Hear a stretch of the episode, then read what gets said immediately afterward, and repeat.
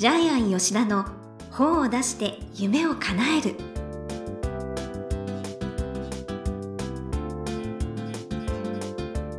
こんにちは倉島真帆です。ジャイアン吉田の本を出して夢を叶える。ジャイアン今回もよろしくお願いいたします。はい、よろしく。ジャイアン新入社員の石山さんが正社員になったそうですね。はい、えー今年の春からですね、1名、はい。えーまあ、反則用の社員として、石山健也君が、えー正式に、えー正社員になりました。はいね目の前にいます。はい。はい今日は収録のディレクターとして、はい、ね、もう、一緒にお手伝いいただいてますもうディレクターになってます。はい、すごい彼のいいところは？えっとね、一応真面目なんですよ。あともう一つはですね、彼の特技はですね、えー新入社員で入ったのに、大学卒業してですね、ジャイアンの後輩なんですね。あえーえっと、法政大学。あそうなんはいですかはい、で、えー、22歳で、はい、えー会社に来てインターンやってたんですけども、ええ。えー22歳に関わらず顔が、えー最大40歳ぐらいの老け顔なんですけども。40はちょっと 言い過ぎですがあの私もねしっかりした方だなっていう、まあ、普通に見て35歳ぐらい見えるんで、はい、いやいやあのでも前前はなんかすごい性格で取ったっていう確かおあ話性格がいいですよ。めっちゃ真面目なんで、はい。はい。はい。ね礼儀正しいし。はい。あのちゃんと吸収してます。はい。じゃあ本当楽しみみですね、はい。これから屋台骨とはい。これからルーキーとしてルーキーとして活躍してもらいます。はい。はい、ということで、じゃあ引き続き、ね、よろしくお願いいたします。ということで、ジャイアン吉田の方を出して夢を叶える、今回もよろしくお願いいたします。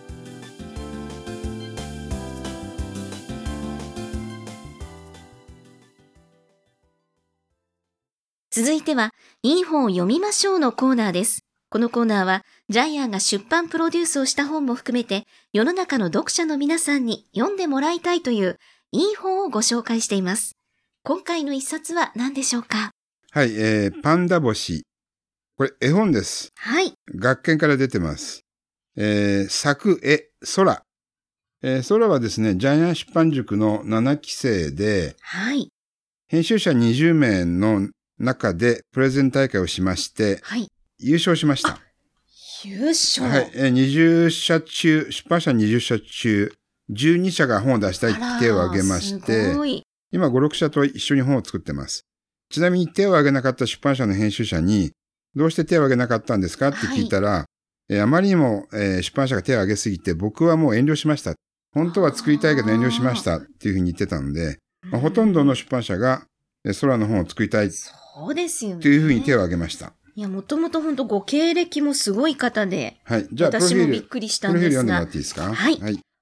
北海道を拠点として活動する絵本作家、イラストレーター、フェルト作家。主な代表作に JR 北海道 IC カード乗車券、北かのキャラクター、エゾモモンガ、北海道デスティネーションキャンペーン、PR キャラクター、キュンちゃん、ウポポイ PR キャラクター、トゥレッポんなどがあります。主な著書に、指人形ブック、白熊くんの美味しいもの大好き、主婦の友社、to you 大切な君へ、星を捕まえた王子、MG ブックス、ギフト絵本、赤い糸、パルプ出版、他、多数ございます。えっと、もともとプロなんですけども、はいえっと、ジャイアン出版塾で今後また活躍していくと思います。今後ですね、北海道初の童話作家、絵本作家として、どんどん有名になっていくと思いね、ます。こういうはい方もね、もういらっしゃるんですね。じゃあ、これですね、あの、中身紹介するより読んだ方が早いので、ちょっと途中まで読んでもらっていいですか？はい。ネタバラシはしないので途中でやめます。はい、お願いします。少し先の未来、第二の地球となる惑星を探し、人間たちは宇宙に旅立った。そして、ついに子供チームが一つの惑星を発見した。こ、この星は？住めそうか調べてみよう、ロボ太郎。ラジャ。ピコピコピコピコ。トゥルリン。着陸できそうです。よし、着陸してみるぞ。地球、応答願います。ただいま、地球に似た星を発見しました。かか。人間が住める星に、この星を改造できるか調査をしてください。ラジャー隊長あそこに何かがいます。よし。ズームアップして見てくれ。ラジャー。ズーム、で、ここで、この星がですね、ズームアップしていくとですね、パンダがいっぱいいる、パンダ。パンダ星なんですね。はいパンダしかいないんですね。そうなんはい。です。草原にパンダがいて、探検隊は着陸します。はい。着陸します。で、このパンダがですね、まあ、とにかく可愛いんですよね。いや、もうほんと可愛めちゃくちゃ可愛いんですよい。ね。癒されますよ、はいもう。で、パンダは木にいっぱい登ってるんですよね。ええそういうパンダを見るだけでも、えーとっても癒されるんですけども。パンダがはいね、大勢木に登ってたりとか。ええで、突然パンダが動かなくなって、みんな心配するんですけど、そただ単に昼寝するだけなんう。ですけど。そう、みんなではい一緒にね、お昼寝しちゃったりとか、は至福の時間ですね。で、子供チームの捜索隊は人間が進めそうな星を見つけて、そこを工事して、え人間が進めるようにするのが、え彼らの仕事なんですけどね。はい。じゃあ、この子供たちが最後にどういう決断を下したかっていうのはちょっと、ここは語らないようにしますけども。はい。はい。えーとにかくですね、癒される本ですね。まあ、帯に書いてありますけど、眺めるだけでも、読み聞かせだでも楽しめるっていうふうになってますけども。えっと、本の表紙見てください。これ、パンダ星っていう字がですね、これ、えー特色というか、えー文字が浮かび上がってるんですね。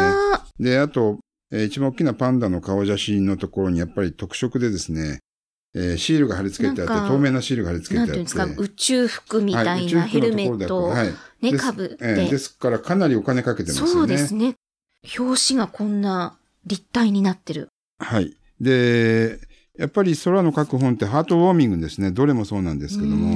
んえーで、なおかつこの本は環境問題テーマにしてますよあーそうでね。すね。さらに子供の上層教育にもテーマにしてますし、はい。例えばこの本読んだ子供って、えー悪い子にならないと思うんですよね。そうですねうん他の子もいじめないと思うん動ですよね。物もね、いじめないだろうし。さらにこの本のテーマは優しさとかですね。はい。あと、想像力。想像はものを作る力ですね。そういうののもテーマにしてますね。で、あの、本当に作家性っていうのは不思議なんですけども、一冊読むだけで、その作家が一生書いていく世界観がわかりますね。ええですから、このパンダ星っていうのはまさにはい。空のそのハートウォーミング性、子供に対する上昇教育、環境問題、優しさ、想像力っていうのが一冊詰まってるんで、で多分これから、えー、空が書く本全部見てもみんなこのテーマが共通して入ってますうんね。確かにとっても温かい気持ちになる、はい。ね、本ですよね。これこそが作家性なので、はい。ですからある程度空の作品世界っていうのはもう完成されてますようーね。ん。えーで、この感性を、はい。この世界観が描けるのは空だけなんですよねそれも感じますよね、この本からね。はい。ね、しかも絵も可愛いし。絵も可愛いしね、ええ絵も文章も描ける作家ってなかなかいないんですよ。あそうですよね。大体別ですよね、お大体別な話んですと絵は。はう。うんで、あの、このパンダ星っていうのがジャイアンと同じようにナンセンス童話なんですね。ジャイアンはナンセンス童話しか書かないんですけども、えっと、このパンダ星っていうのは、ええ、もしも宇宙のどこかにパンダの子供だけがいる惑星があったらっていうナンセンスですね。そうですね。ないですよはいね、宇宙のどこかに、どこにもパンダばっかりの星はないんですけども。出てこなかったんですね、結局。ええでもパンダばっかりの星があったらどうなるか、えそれを子供たちが発見したらどうなるかっていうところからストーリーが生まれて、最後はそこからですね、えーまた最初に戻ってストーリーが完結しているっていう、え本当にナンセンス童話の見本みたいな本なんですけども、うーん。うん。ですからですね、はい。これはやっぱり、えービジネス書にはない、えー世界観を持った一冊なんで、まあ大人が読んでも面白いと思いますね。はい。ああと、送ってもいいですね。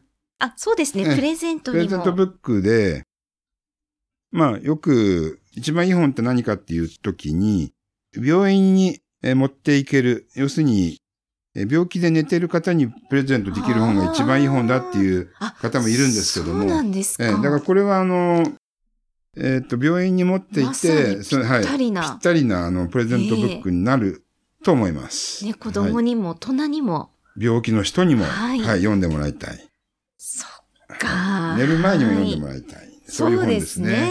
ほっこりした気持ちで眠りにつけるんじゃないでしょうか。はい。はい。では、このコーナーで最後に伺っている眼目は何でしょうか？はい、えーもしもで本が書ける。はい。えっと、この本はもしもパンダの子供だけの星があったら出てきてますよね。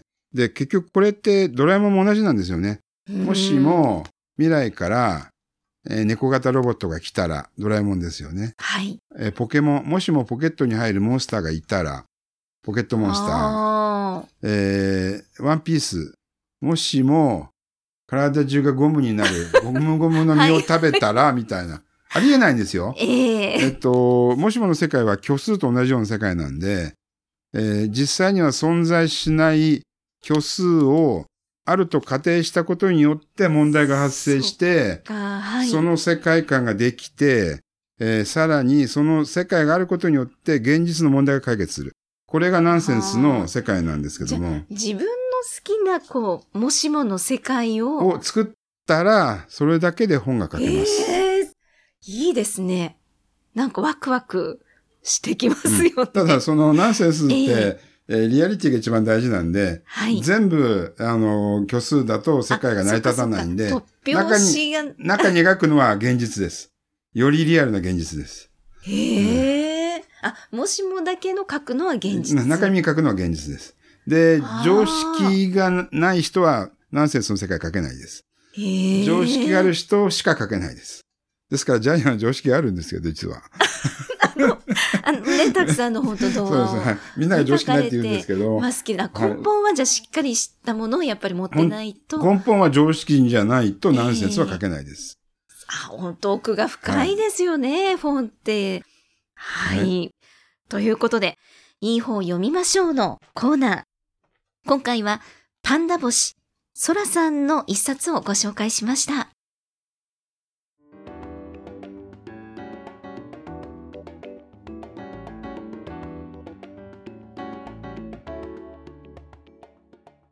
続いては本を出したい人の教科書のコーナーです。このコーナーは本を出すプロセスで出てくる問題を毎回1テーマに絞ってジャイアンに伝えていただきます。さあ今回のテーマは何でしょうか？はい。絵本は簡単に書けない。あ先ほど、ねえー、まおちゃんが絵本簡単に書けそうって言ってたんですけど全く逆でですね、ねいつもそうおっしゃるんですよね。ビジネス書の5倍ぐらい難しいです。で、その、えファンタジーの入り口と出口を設定しながら子供をその作品世界の中に違和感なく送り込んで、えさらにその作品世界で成長させて、えパンダ星もこれ子供たち成長してますよね。そうですね。はい、最後に子供たちの決断を下すんですけども、えー子供たち成長させます。さらに、一辺も破綻なくストーリーを構築して、起承転結、そして一本の大きなストーリーを作りながら、そして、えーファンタジーに出口から出てきた子供たちがうんきちんと成長している。確かにつながってますよね。これはですね、普通の人はできないんです。えーはい。えーですから、童話を書く方は、これは才能です。才能？感性の世界なので 感性のない方は一生かかっても一冊も書けないんです,、なんです逆に感性のある方は、えー何百冊も書けるのが童話の世界なのでえ、その感性の見極めってどんなとこなんですか？それはもう小さい時からの生活体験とか、はい。どんな本を読んできたか自分自身の心が綺麗かえ汚いか。何 心。前にも言ったんですけども前にも言ったんですけども虹を見てどう思うかが感性なんで、虹を見てああ虹だって思う方は童話書けないと思います虹を見てどう考えるジャイアンならどう考えるジャイアンはその時またいろいろ考えるんですけど虹の橋の出来方とか一番最初の雨はい。粒どこに落ちるのかとか、あー。それこそ虹の橋の向こうって何かあるかもしれないしえーその虹の下をくぐるとまた別の世界に行けるかもしれないとかそういうのって30個も50個も一瞬で考えちゃうんですよ、ジャイアンの場合はね。でそういう感性があるかどうかだと思うんですけど。想像力ですか？想像力です想像力です。はい、はい、へでー。そこの想像力の世界に遊ぶ力ですよね、あ想像力うん、で遊ぶ、でそれで想像力からまた別の想像を引き出す力があるんで、ー。それこそですね、えーそういうのを一瞬で本当1秒の中に30個ぐらい考えるんですよ。そういう力があるかどうかなんでこれはもう感性として言えようがないんですよ。教えられないんですよ。だから感性なんですけどそうかじゃああ本当ちょっとね私もまだまだちょっとね動画語ると長くなるんでここまでにしましょう。はい、でしたいんですけど。はい。はい。ということで本を出したい人の教科書のコーナー。今回は絵本は簡単に書けないということでお話しいただきました。どうもありがとうございました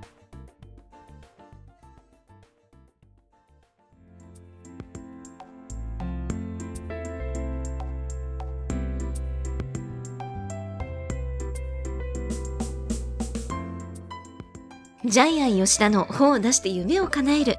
いかがでしたでしょうか？この番組ではジャイアンへの質問もお待ちしています。例えば出版に関する質問など何でも OK です。天才工場のホームページをチェックしてみてください。またこの番組で質問を採用された方には抽選でジャイアンのサイン入りの本をプレゼントいたします。